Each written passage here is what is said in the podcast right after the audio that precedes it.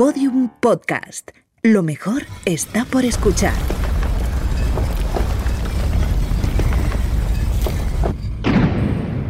Dentro de la pirámide. Con Nacho Ares. Podium Podcast.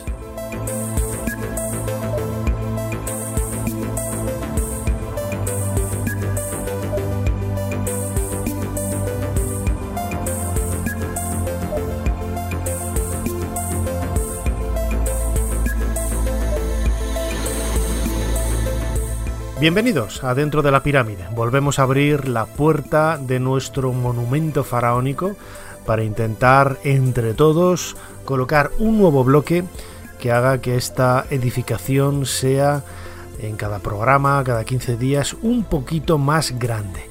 Muchísimas gracias a todos los que nos seguís desde el primer programa y bienvenidos a los que acabáis de descubrir esta propuesta en Podium Podcast.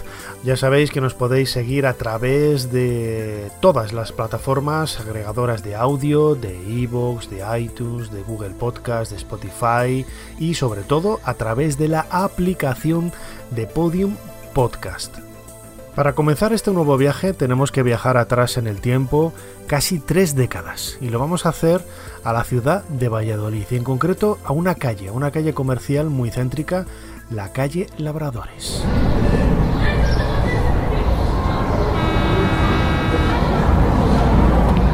En aquella época yo vivía muy cerquita de esta calle, en el centro de la ciudad, recuerdo que solía pasar por las librerías, por las tiendas, en donde yo tenía quizás más eh, contacto, ¿no? Y sobre todo, pues buscar esos lugares en donde poder encontrar referencias del antiguo Egipto.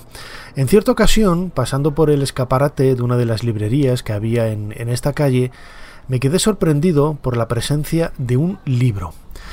No destacaba especialmente, entre otros que había en la estantería, pero sí el título, ¿no? La reencarnación de Om Seti. Era un libro publicado por la editorial Vergara en Argentina, cuyo autor Jonathan Cott no me decía absolutamente nada. En aquella época no había internet ni una manera rápida de acceder a la información de títulos, autores, etcétera, ¿no? Entonces, aquel libro en donde podíamos ver en la portada una imagen del faraón Ramsés II haciendo una ofrenda de bolitas de incienso sacado de uno de los relieves del templo eh, de Abidos de este faraón en la ciudad de Abidos, como digo, llamó mi atención. Sin pensármelo dos veces, abrí la puerta de la librería y accedí a su interior. Pregunté a uno de los dependientes por el libro que había en el escaparate y muy amablemente me lo mostró.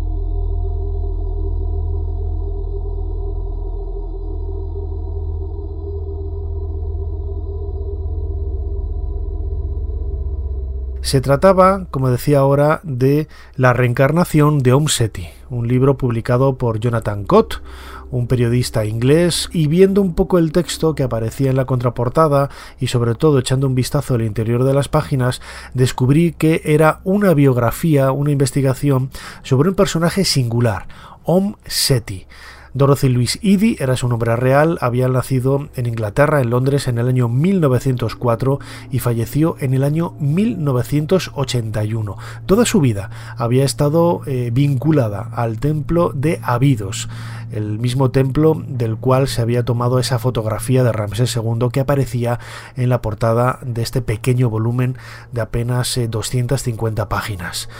Tengo que decir que no lo compré en aquel momento, yo me haría con ese libro eh, años después en una reedición de, de kiosco.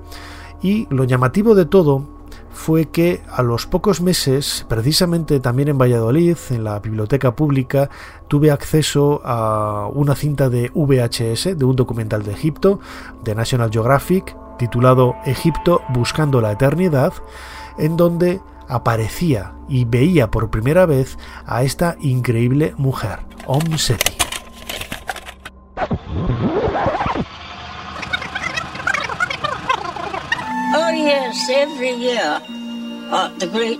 Oh sí, cada año en la gran fiesta y también el día del cumpleaños de los dioses Osiris e Isis, vengo aquí con ofrendas de vino, pan e incienso Me encanta venir aquí.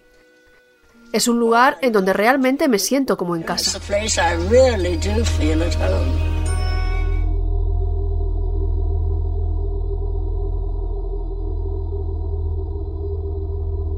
En este documental, Om Seti aparece con lo más granado de la egiptología en aquella época de 1981. El documental fue grabado pocos eh, días antes de fallecer Om Seti en la propia ciudad de Abidos, en Egipto. Aparecía con Murnane, con Kent Weeks, eh, algunos de ellos yo he tenido la suerte, la oportunidad de conocerlos tiempo después. ¿Y por qué digo que es extraordinario ver a Seti rodeado de estos monstruos de la egiptología? Pues porque la razón vital, la existencia, la propia evolución egiptológica de esta mujer, desde luego, guarda una serie de características sin igual en la historia de la egiptología. Dorothy Louise Eddy nació en el año 1904 en Londres. Con apenas siete años sufrió un terrible accidente precipitándose escaleras abajo en la casa de sus padres. Eh, cuando llegó el médico, este dio por muerta a la niña, no tenía constantes, no tenía respiración, y cuando estaban firmando los papeles de la defunción de la niña, de pronto escucharon en el piso de arriba, en la propia habitación de Dorothy, a la niña cantar, reír, juguetear. Sobrecogidos, ascendieron las escaleras a toda velocidad, abrieron la puerta y en efecto ahí estaba la pequeña Dorothy Louise Eddy jugueteando con sus muñecos encima de la cama. Este milagro, bueno, pues no solamente sobrecogió al médico y a los propios padres de, de Dorothy, sino que tuvo a lo largo de los próximos meses y años una serie de consecuencias que quizá ellos en un principio no relacionaron con este terrible accidente. Al poco tiempo, eh, Dorothy empezó a mostrar eh, gran interés por algunos libros que había en casa, recortes de prensa, periódicos, en donde se veían imágenes relacionadas con los monumentos de Egipto. Mm, llamó la atención de, sus padres que, por ejemplo, cuando ella vio en uno de esos libros una fotografía del templo de Abidos, el templo de Seti I, eh, continuado y acabado por su hijo Ramsés II, eh, Dorothy señaló la fotografía diciendo que aquella era su casa.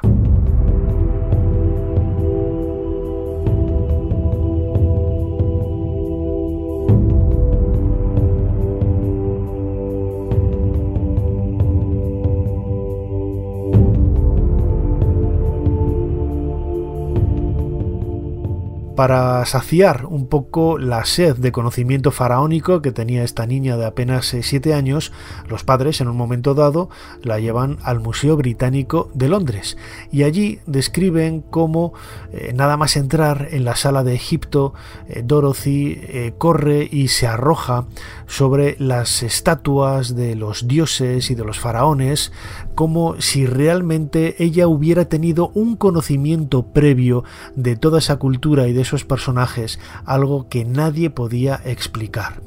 El propio Wallis Batch eh, que por entonces era el director de la colección egipcia del Museo Británico, uno de los eh, egiptólogos más importantes de Inglaterra a finales del 19 y comienzos del 20, el mismo que llevó a Londres eh, el papiro de Annie, el papiro del libro de los muertos de, de Annie, tuvo una relación muy cercana con, esta chiquilla a la que invitó ¿no? a asistir a, como a una serie de, de clases particulares en donde ella comenzó a descubrir de una manera, podríamos decir, más académica el mundo del antiguo Egipto.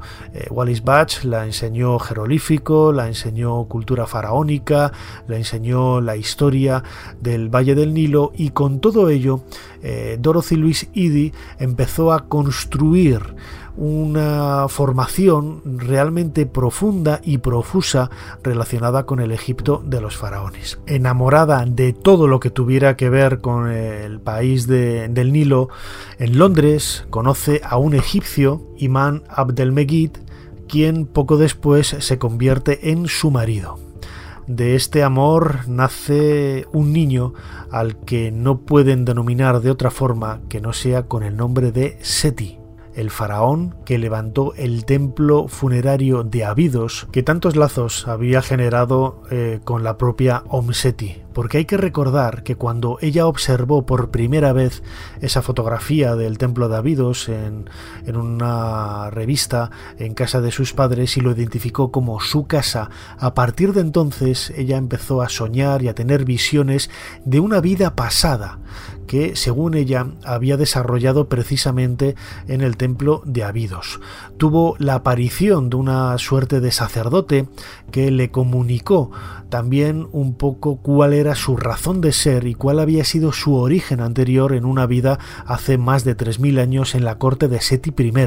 Ella había eh, sido realmente una sacerdotisa de nombre Bentresit que había sido la amante del faraón Seti I. Esta historia que nos puede chocar o nos puede llamar la atención como algo rocambolesco, como algo histriónico, algo eh, realmente fuera de lugar, es en realidad una historia que Omseti siempre mantuvo para sí, es decir, ella nunca negó, sí que es cierto que la gente conocía esta historia, pero ella nunca eh, publicó absolutamente nada mezclando su momento más íntimo con aquel que respondía y con aquel que, por ejemplo, eh, necesitaba eh, su trabajo más académico. ¿no? Ella estuvo trabajando desde 1933, que llega a Egipto en la meseta de Giza con Selim Hassan, uno de los mejores egiptólogos egipcios de todos los tiempos y para él escribió varios artículos que luego firmó Selim Hassan como si fueran propios de sus excavaciones eh, en las pirámides o en la Esfinge. También hizo lo mismo con Ahmed Fahri, otro gran egiptólogo eh, egipcio, y de esta forma vemos cómo Omseti, por un lado, estaba desarrollando esa faceta académica que ya había aprendido en su trabajo junto con Wallis Bach en el Museo Británico y al mismo tiempo estaba buscando eh, su razón de ser, ¿no? esa experiencia vital que ella le había marcado a partir del accidente que sufrió en casa de, de sus padres cuando se precipitó escaleras abajo, perdiendo el conocimiento, perdiendo el sentido, pero abriéndole la mirada a una realidad que solamente ella era capaz de ver.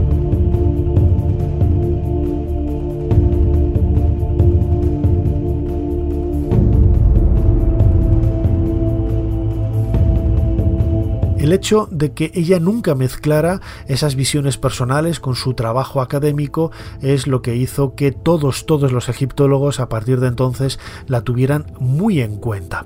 En ese documental que, yo comentaba antes de National Geographic, en donde aparecía eh, Omseti, eh, uno de los eh, egiptólogos que compartía mesa con ella en una de las escenas era Ken Weeks por entonces director de la Casa de Chicago y uno de los máximos exponentes de excavación y arqueología, trabajo de campo en Luxor tanto en el Valle de los Reyes como en algunas partes del Templo de Karnak, en donde su trabajo epigráfico en las últimas décadas ha tenido como resultado, como corolario, bueno, pues la publicación de grandes avances en la investigación egiptológica. En cierta ocasión yo le pregunté a Kent Weeks cuál era el recuerdo que él tenía de esta extraordinaria mujer, Omseti.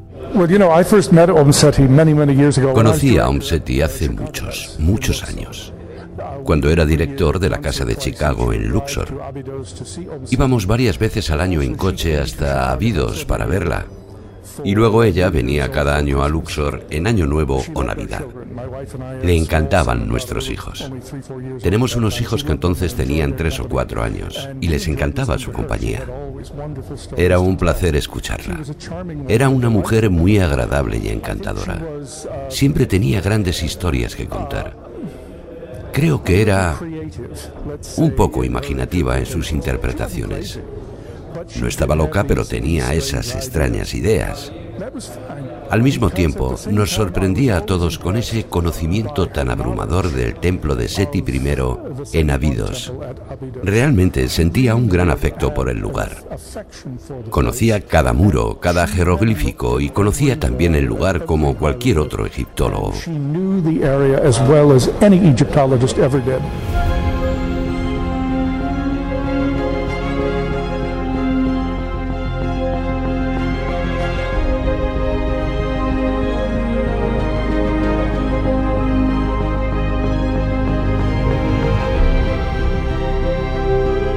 Quizás lo más llamativo de todo es que Om Seti cuando llegó a Egipto en el año 1933, aún tendrían que pasar casi 20 años para que por primera vez pusiera un pie sobre el templo de Abidos, su añorado templo de Abidos, en donde ella decía que había vivido hace prácticamente 3.000 eh, años.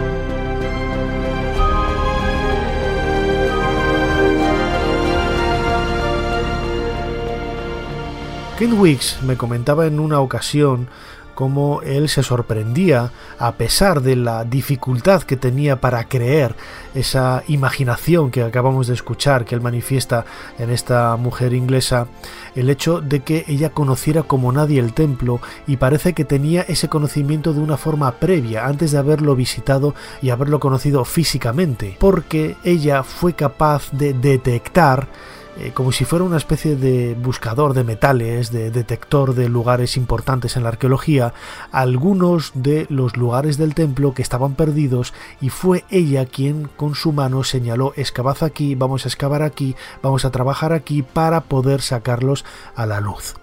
Esto realmente no tiene una explicación científica y la evidencia, la única evidencia que tenemos de ello es que efectivamente Omseti parece que tenía un conocimiento previo de ese templo antes de haberlo visitado nunca por primera vez.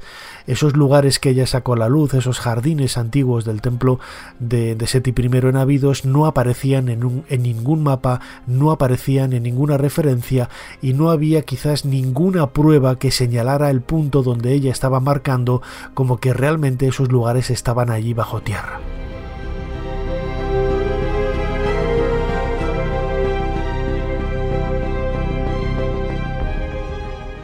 En un país como Egipto, en donde su religiosidad extrema quizás les hace rozar de una manera tangible el mundo de la superstición, eh, la llegada de Om Seti a mediados de la década de 1950 a la ciudad de Abidos eh, fue recibido pues de una manera para unos quizás como una nueva posibilidad de fuente de ingresos porque ella fue eh, nombrada por el servicio de antigüedades como inspectora jefe arqueóloga del templo. Hay que recordar que Om Seti a pesar de todo este bagaje que estamos contando, fue la primera mujer en ser contratada por el Servicio de Antigüedades egipcio para poder trabajar en, un yacimiento arqueológico. Otros la veían con, recelo y creían que esas eh, alusiones que ella hacía a ser una mujer reencarnada, eh, a ser una antigua sacerdotisa del templo de, Seti I, podrían crear cierta zozobra en la normalidad de la vida cotidiana de la comunidad de, de Abidos.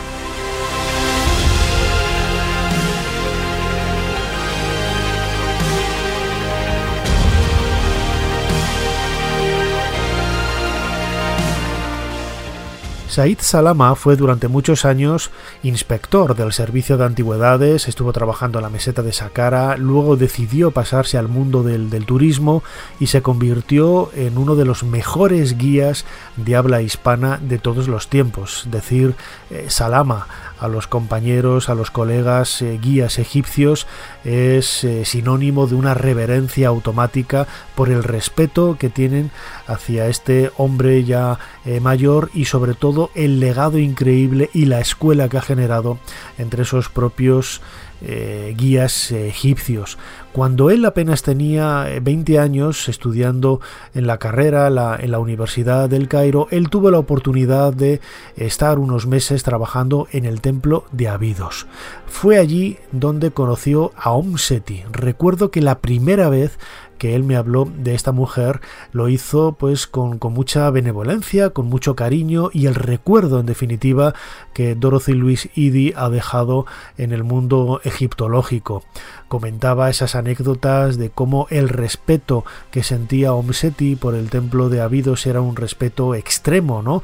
Ella siempre entraba descalza en el santuario porque requería, según su pensamiento y su religiosidad, hay que pensar que Om Seti eh, se convirtió a la religión egipcia, a la religión y el culto de, Osiris, dejaba sus ofrendas, seguía los mismos rituales que se describían en los relieves del templo de Abidos y todo ello, todo ello pues rodeado de esa magia y de ese misterio que en definitiva eh, le han dado un halo de reconocimiento con el paso del tiempo. Said Salama tiene muchísimas anécdotas vividas con Om Seti en el templo de Abidos. Hay que decir que Salama también es una persona muy sensible y que tiene un conocimiento especial quizá del mundo funerario de los antiguos egipcios y de la propia textura o de la propia religiosidad que exhalan las piedras que forman los antiguos templos eh, egipcios. Él es musulmán, él es religioso, pero ello no le hace cerrar esa mirada, esa puerta a la otra realidad, ¿no? que al igual que Om Seti, tanto cautivó a todos aquellos que se acercaban al templo de Abidos para conocer a esta extraordinaria mujer. Una vez estábamos tomando un té, eh, me dijo, mira, es que la gente aquí tiene otra idea. No te preocupes por lo que dicen. No, no, no, ya esperaba este. Eso es lo que me gusta, exploraba cantidad de cosas. Y lo pasaba muy bien ya como lo está pasando como anécdotas en su vida. Pero para mí, yo todo lo que necesitaba, porque cuando la gente dice que yo soy loco, ella es loca, ella me habla en este, me dijo, me dijeron que tú, eh, las luces y tal, y me gustó lo que tu respuesta, que nada, es la linterna, porque todo el mundo piensa que es loca, pero no ya está en otra uh, onda, sí, pero, pero no es la locura. mira, como decimos, sueño de un vivo. Uno vive los sueños. Quiere decir que está convencida con lo que tiene, piensa que las piedras lo hablan. Sí, no, es más. Porque yo, yo paso lo mismo. Unas veces, sí, mira, vienen las ideas de, de derecha a la izquierda, pero me abren el tema, me dejan influido, me siento contento algunas veces, otras veces no, me preocupo por algo puede pasar. no, no, no quiere decir que yo soy loco, pero la idea estoy conviviendo con lo que tengo.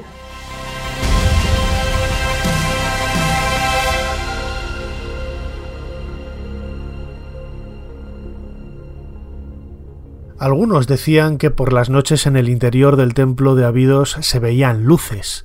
Esa fue eh, la excusa que dio a Said Salama para explicar a algunos de los habitantes de Abidos que no, que en realidad era él, Wom Seti, caminando por las noches con, con una linterna. Y es lo que le, le gustó, la respuesta que dio eh, Salama a esta gente. Eh, Om Seti pensaba que era quizás la manera más sencilla de deshacerse de esos rumores o de esos miedos, mejor dicho, a supuestas supersticiones y eh, cosas que pudieran suceder en el interior del templo. Todos sabían que la presencia de esas luces en el interior del templo nada tenía que ver con, las linternas, pero bueno, Salama quizás para apaciguar eh, los miedos de los vecinos se inventó la historia de, las linternas para dejar así un poco las aguas eh, más tranquilas. Om Seti siempre tuvo una suerte de confidente a lo largo de, sus años, que fue Hani al-Zaini. Hani al-Zaini eh, visitó en cierta ocasión el templo de Abidos junto con su mujer y otros miembros de su familia. Él era empresario azucarero, tenía muy cerquita de, de Abidos eh, algunas fábricas y quedó cautivado eh, por la visión tan extraña y tan novedosa que tenía Om Seti de, de ese lugar, de ese santuario sagrado y sobre todo por su historia. Su historia en la que él descubrió, después de hablar en varias ocasiones con, con, con Om Seti, que ella se sentía como la reencarnación de esa sacerdotisa Bentresit que 3.000 años antes había sido la amante del faraón Seti I. Al-Zaini se convirtió en su confidente, eh, con el paso del tiempo él publicó algunos libros de, esa correspondencia, de esas cartas, de esas grabaciones, de esas entrevistas que tuvo con ella y quizá es la persona que mejor pudo conocer a, a Om Seti. Lamentablemente Al-Zaini murió hace, hace bastantes años y a pesar del, del legado en forma de libros que él nos ha dejado, estoy convencido de que muchos, muchos de esos secretos todavía pues eh, han permanecen ocultos bajo el denso velo del dios Osiris que cubre todo, todo lo que hay en el templo de Abidos. Ramsés dice que vino solo a Abidos durante el primer año de su reinado, tras la muerte de su padre, y se encontró con que la decoración del templo estaba incompleta. En esta inscripción dice, ordené que completaran el trabajo de mi padre y mandé acabar todas las obras que mi padre había comenzado y que aún estaban incompletas. Yo misma las acabé. Después, continúa como si estuviera hablando con el alma de su padre y diciéndole todo lo que Seti había querido hacer y que no había podido terminar porque había muerto. Todos sus planes y visiones serían terminados por Ramsés. Y dice, mientras yo gobierne, será como si tú estuvieras aún en el trono. Según esto, se puede comprobar que fue un buen hijo.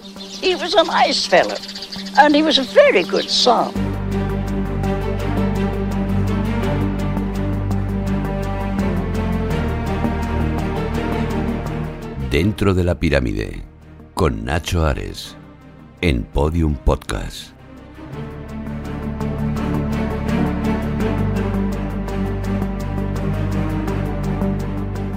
En 2019 tuve la posibilidad, invitado por Javier Sierra, de participar en uno de los dos programas especiales dedicados a Egipto eh, que Movistar Plus junto con la Caña Brothers estaban realizando eh, para la serie Otros Mundos de Movistar Plus y estuvimos unos eh, meses grabando en, en, Egipto y en concreto uno de esos dos programas estaba dedicado como digo a la figura de Om Seti. Eso nos permitió viajar por diferentes lugares del país siguiendo un poco sus huellas. ¿no? El doctor Zahi Hawass nos relató en el Cairo las vivencias personales que había tenido con, con Om Seti. Eh, Said Salama también nos habló de, de, algunas de estas anécdotas que vivió junto con Om Seti hace prácticamente 40 años y precisamente la grabación que estamos escuchando en este episodio de Podium Podcast dedicado a, esta mujer tan maravillosa eh, proceden de la charla previa a la grabación para televisión junto con Javier Sierra. Yo dejé la grabadora encima de la mesa y estuvimos eh, charlando un poco ¿no? de esas vivencias, Javier Sierra, Seid Salama y, yo sobre la figura de, de Om Seti.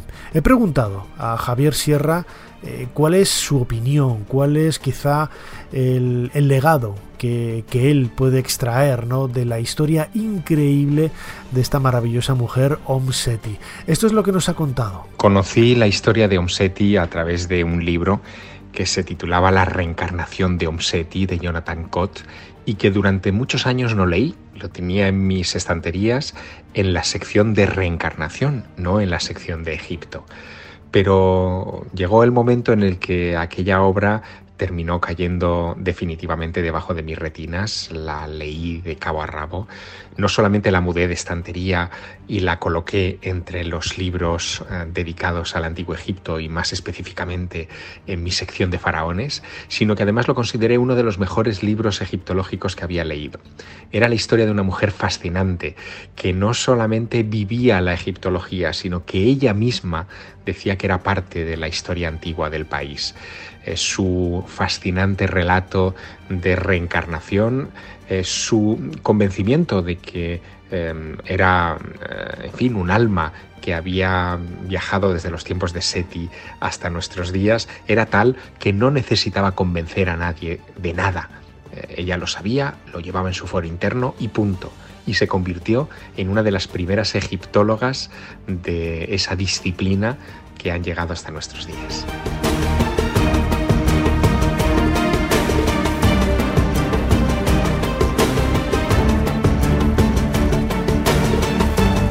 El trabajo de Om Seti en el templo de Abidos es extraordinario. Cualquiera que se acerque a las publicaciones científicas que realizó ella o a las citas que se hace de, ella en algunas referencias, eh, bueno, pues se da cuenta de no solamente la delicadeza, la sensibilidad que tenía a la hora de, realizar y de llevar a cabo su trabajo, sino también de ese conocimiento previo, ¿no? que ella, como digo, nunca hizo gala de ello en sus publicaciones científicas. Ella siempre separó lo que eran sus vivencias más personales de lo que era el mundo académico. Ella nunca publicó ningún artículo eh, ni hizo menciones en, estos trabajos sobre el templo de Abidos hablando de sus eh, visiones eh, románticas o ensoñadoras, esos viajes astrales que hacía junto con Seti I, etc. Ella fue capaz de recuperar los casi 2.000 bloques que había sobre el suelo del templo de, de Abidos, eh, fue capaz de colocar la techumbre de este santuario y, en definitiva, pues convertirlo en lo que hoy es, ¿no? Un lugar absolutamente maravilloso que merece la pena ser visitado y que, por desgracia, no entra dentro de muchos circuitos turísticos. Yo cuando acompaño a grupos eh, les suelo llevar a, a Abidos porque merece la pena, no solamente por el templo, sino también por la extraordinaria vida de Om Seti, una aventura que hay que dar a conocer y que desde luego tenemos que sentir muy de cerca para poder disfrutar de la magia del antiguo Egipto, tal y como hizo ella, con esa reconstrucción palmo a palmo, eh, bloque a bloque, terreno a terreno, dentro del santuario sagrado del dios Osiris en este complejo de Abidos. Pero ella me trataba como un visitante, mira, eh, como favorito para ella, porque ella algunas veces me preguntaba cosas después de saber de, que yo estoy metido en el mundo del más allá, me, preguntaba siempre sobre tema, que veía con mis ojos, eh, primero, mira, la ramba la limpiaba, lo básico para ella, yo le, he hecho un pregunta. Y digo, sí, algunas veces yo puedo llegar descalza hasta llegar a los santuarios pero en el caso cuando no puedo, en los santuarios se siempre descalzo. Quiere decir que ella ya sabía el problema del templo, que hay una parte grande abierta. Ah, es que el santuario de donde empieza, empieza desde la puerta, no desde los pilones, desde la puerta, desde el vestíbulo. Por eso en los patios abiertos, en la época posterior, podían aprovechar para que la gente pueda entrar y hacer y entregar ofrendas, celebrar fiestas. Es que hay cosas que han empezado antes que ella. Es que desde la época de Mariette mira, y hay restauraciones. Y menos mal que no hay muchos errores en ese tema. Pero ella, lo que me gustó de ella, de que ella eh, había arreglado las cosas pequeñas, no, no, las grandes. Las grandes ya el departamento arqueológico, mira, es que no iban a dependerse de ella. Es que qué cargo tenía, qué cargo tenía. Nada. Hasta cuando es, es arqueóloga, pequeña, o egiptóloga pequeña. No tenía toda la autoridad para hacer lo que quería. Pero lo que quería ella, no en dos detalles eso es lo que me gustó más, los pequeños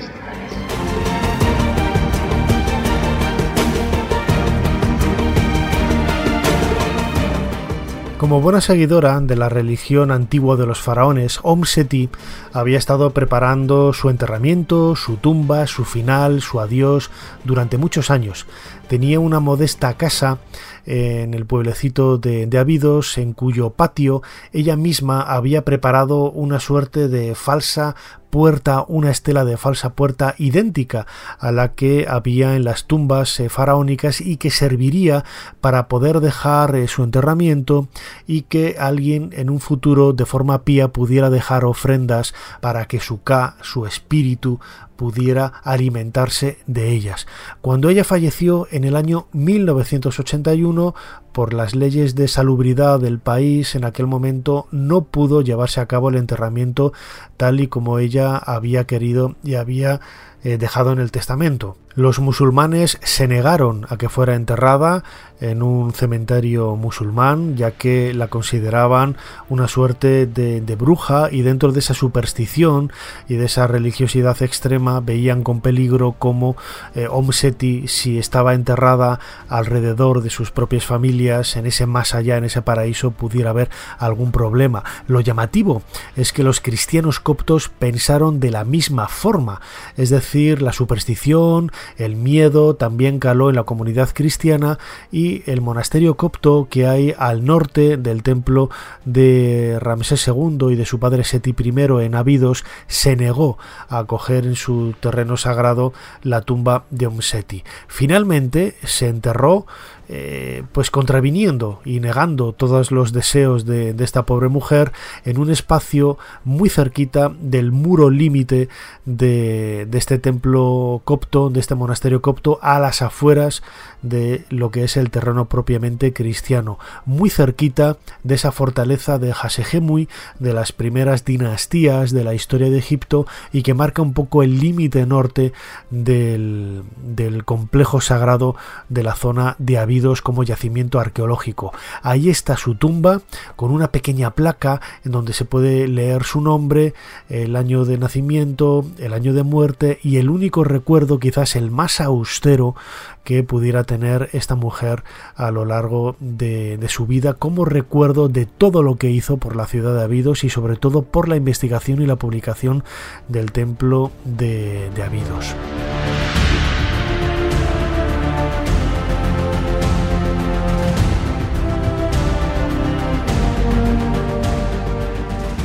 Uno de los momentos más emocionantes que yo he vivido a lo largo de mi carrera profesional fue precisamente, como comentaba antes, eh, la grabación de ese documental para la serie Otros Mundos junto con Javier Sierra y que los últimos minutos de, la grabación y que coincidieron precisamente con los últimos minutos de esas semanas de trabajo en, Egipto fue precisamente delante de la tumba de Om Seti.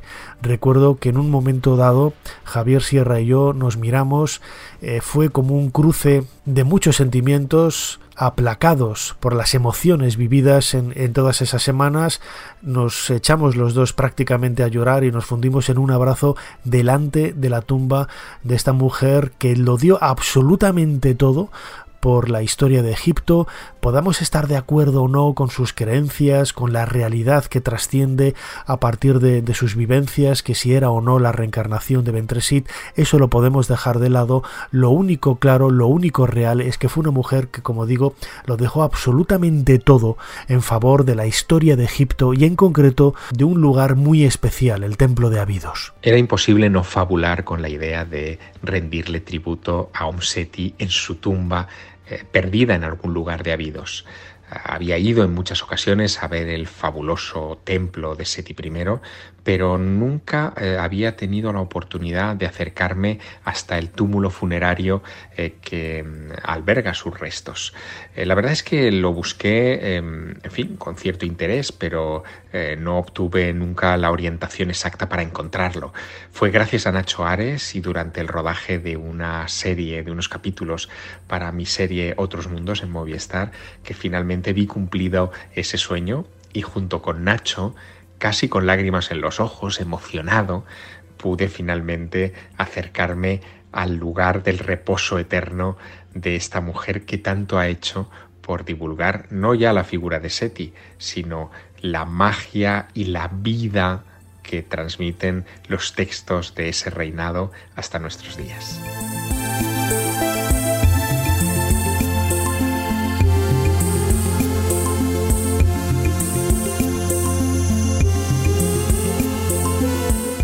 Merece la pena acercarse a la vida de esta mujer tan especial que, como decía ahora, lo dejó absolutamente todo en su Inglaterra natal para buscar un pasado con el que ella se sentía muy conectada. la ciudad de Abidos, el templo de Seti I y de su hijo Ramsés II, y sobre todo esa experiencia vital tan cercana que surgió a la luz después de un accidente sufrido en su casa siendo apenas una niña en el año 1911. Todo ello nos tiene que hacer ver que realmente la magia de Egipto trasciende mucho más allá de lo que es los libros de historia, el mundo más académico, porque somos seres humanos y como tales sentimos, vivimos y estamos condicionados por nuestra propia sensibilidad. El ejemplo de Omseti es quizá el ejemplo más claro de misterio en el mundo de los faraones.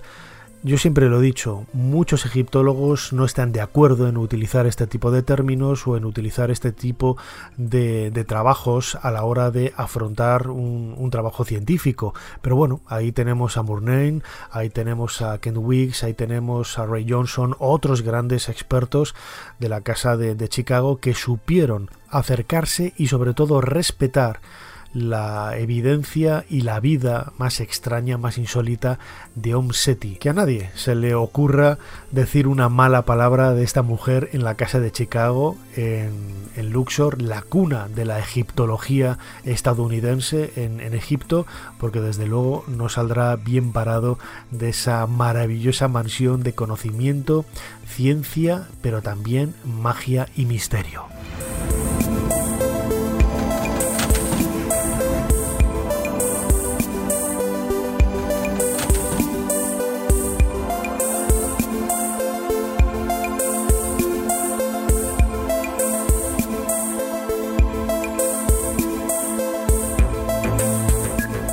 Hasta aquí este nuevo episodio de Dentro de la Pirámide, donde hemos descubierto una mujer absolutamente extraordinaria. Yo creo que es el primer episodio de este podcast eh, Dentro de la Pirámide que dedicamos a un elemento no propiamente eh, faraónico, no propiamente egipcio, sino a una realidad, a una realidad que eh, de alguna manera todos sentimos o todos, por ejemplo, nos, nos vemos muy atraídos ¿no? por, por ella. ¿no? La figura de Omseti lo habíais pedido a través de, varios correos, de varios mensajes, que dedicáramos un programa a esta mujer. También vamos a dedicar en nuestro canal homónimo en YouTube dentro de la pirámide, se llama igual, buscadlo en YouTube dentro de la pirámide y suscribiros. También vamos a hacer un programa especial de, Dorothy Louise Idi, Om Seti, para que podamos ver con imágenes algunos de los escenarios en donde se desarrolló eh, la vida tan extraordinaria de esta mujer.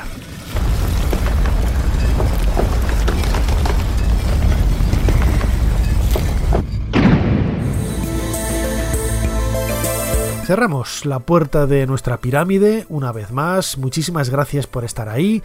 Recordad que aparte, lo decía ahora, de ese canal de vídeo en YouTube dentro de la pirámide, podéis escuchar todos los episodios, todos los programas emitidos hasta ahora a través de la aplicación de Podium Podcast y también a través de otros agregadores de audio. Como siempre, soy Nacho Ares, os doy las gracias por haber estado ahí y nos escuchamos aquí dentro de poco dentro de la pirámide. Hasta pronto.